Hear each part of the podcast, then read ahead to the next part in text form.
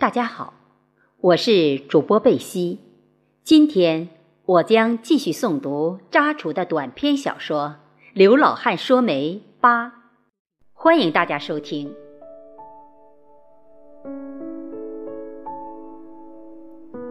刘喜庆来到张德清家做客，看到他儿子张启光坐在轮椅上，大吃一惊。客厅里。张德清老婆给儿子倒了一杯水，递给他。刘喜庆惋惜地看着眼前的年轻人。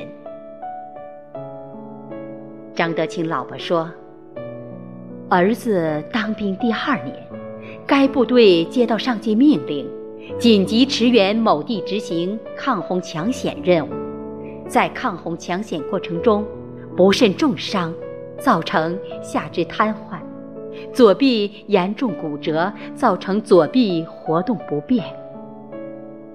这时候，张德清出外办事，推门进来，看到刘喜庆，说：“刘书记你好，真是贵客临门，好久不见呐。”刘喜庆赶忙站起身来与张德清握手。刘喜庆激动地说：“张厂长，身体别来无恙。”两人寒暄后，张德清讲述了家中这几年发生的事。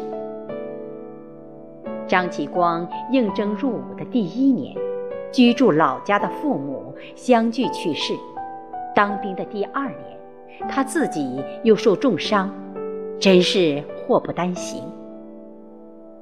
张启光伤愈出院后，部队领导根据国家政策相关条例。发放了伤残抚恤金、荣立一等功，政府部门并做出了妥善安置。张启光受伤后，部队领导与政府干部们亲切关怀、嘘寒问暖。由于伤势过重，出院后，张启光的母亲要求他回家，慢慢进行调理。客厅里，刘喜庆看着张启光。他端坐在轮椅上，比以前瘦多了。交谈中，张启光那种诚意待人、为人豪爽的性格没有变。张德清望着刘喜庆说：“听儿子部队领导介绍，在那次抗洪抢险任务中，张启光自告奋勇，哪里最辛苦，哪里最危险，哪里就有张启光。”多次不顾生命危险战斗在第一线，张德清言语中显得无比自豪。刘喜庆望着眼前的年轻人，此时的张启光是那么高大。过了一会儿，张德清老婆喊吃午饭了，他们来到餐厅，大家围坐桌边。桌子上摆放有名酒好菜，热情招待刘喜庆。张德清说：“刘书记，难得来一次，今天从简了，请老书记原谅哦。下次来了，咱们到酒店搓一顿。”说着，拿起酒瓶给刘喜庆倒酒。顿时，酒香弥漫满屋。席间，张德清老婆说。张启光当年在县城读书就好些，县城教学条件比农村好。那时候，张启光的爷爷奶奶说孙子年龄小，放在县城读书不放心，就这样，在农村读完小学与初中，读书基础没有打牢，大学也就没有考上，这是件遗憾的事情。张德清接着说。农村读书的孩子不也考上很多大学生吗？他自己学习不努力，当然考不上大学喽。吃完饭，刘喜庆与张启光交谈着，张启光又讲述了他在部队里的很多故事。过了一会儿，张德清老婆把儿子推进房间去了。张德清老婆来到刘喜庆旁边，小声说：“刘书记。”你也不是外人，儿子有时候在睡梦中都念叨着刘娟。